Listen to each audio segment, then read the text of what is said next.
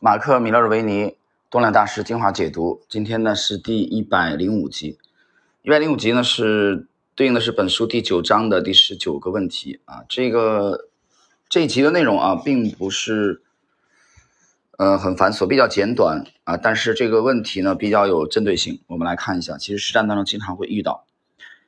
当你已经完全的投资啊，而这个时候某只股票呢出现新的交易架构，你会不会卖出？原有的持仓，如果会，你将优先卖出哪一只啊？赚钱最多的持仓，还是你最弱的这个持仓？解释一下，他这里讲的这个出现新的交易架构，这个意思指的就是吻合你啊，向四位大师提问，就是分别吻合你们各自的这个交易架构的情况下怎么处理？呃，第一位米勒维尼回答。我会为了买进新突破的股票而卖掉投资组合里走势已经，呃，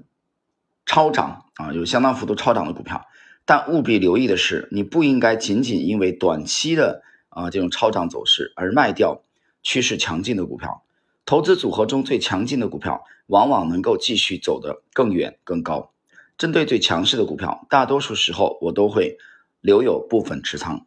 以搭上一段更长的走势。如果持有任何亏钱的仓位，我通常会优先卖出。如果某些持仓触发了停损，那我就会自动啊获得了一笔新的现金，就是触及停损我就卖了啊，不用不用有什么纠结的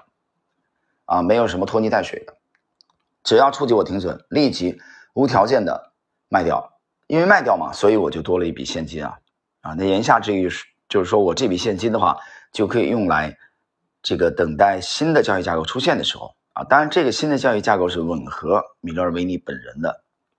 这个前提下的。第二位戴维瑞恩，我们看他怎么回答。我最早卖掉的总是较为虚弱的股票，我必须有耐心，给予股票一定时间去嗯开启它的走势。当市场上的其他的股票都已经进入上升趋势，某一只股票却持续的。盘整，相对强度必然下降，这就是你应该卖出的股票。你应该让投资组合里的资金持续周转，转向那些正要启动上涨的股票。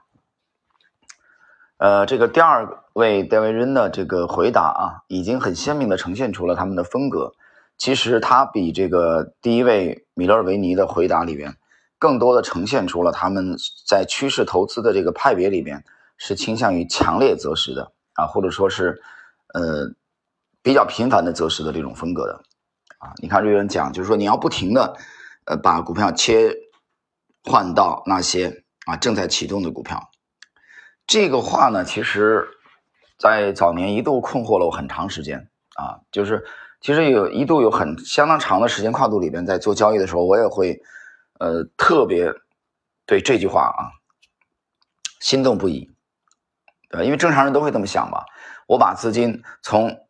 一只将要展开主升浪的股票啊介入，然后呢享受主升浪利润，然后再卖掉啊。它一旦短期走弱了，卖掉，然后再去切换另外一只主升浪即将即将即将启动的股票，那你的资金效率就非常高嘛，对吧？啊，你一百万可能就可以当成两三百万去用。不断的周转，那你的盈利是不是很快啊？我觉得这种想法无可厚非，这种想法其实是最符合人的本性的，最符合逻辑的，可能连傻子都能明白的。在这里还有什么要讨论的吗？我觉得这是，其实这是呃，在呃漫长的这个交易过程啊，这个二十几年，从九七年三月份开户，其实也在我的整个这个思路当中主导了很多很多年之久的这种想法。但是，啊，这里话锋一转，我必须得承认，在这个过程中，不是没有纠结的。纠结的纠结原因主要在哪里？主要在于，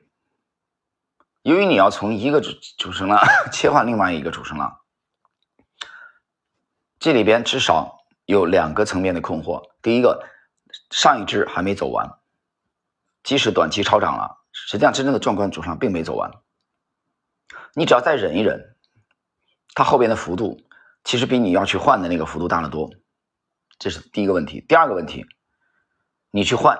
啊，或你时刻准备着啊要去换换新的一只，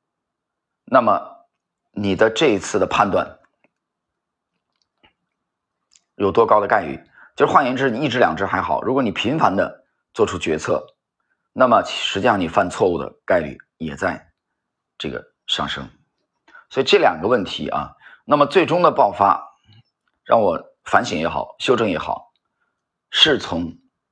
山东药波这只股票开始的啊。大家可能在呃知识星球也好，万梦红知识星球也好，包括洗米圈也好啊，节目里面也好，听到了这个我对山东药波的这个反省啊。大家想一想，这个股票整个走势浪里边都是慢牛，你基本上找很很难很难很难找到这个涨停板，尤其在前期，基本上没什么涨停板。但是耐心持有它，啊，两年不到的时间的人，你可以拿走百分之五百的利润，百分之五百的利润，你没有听错。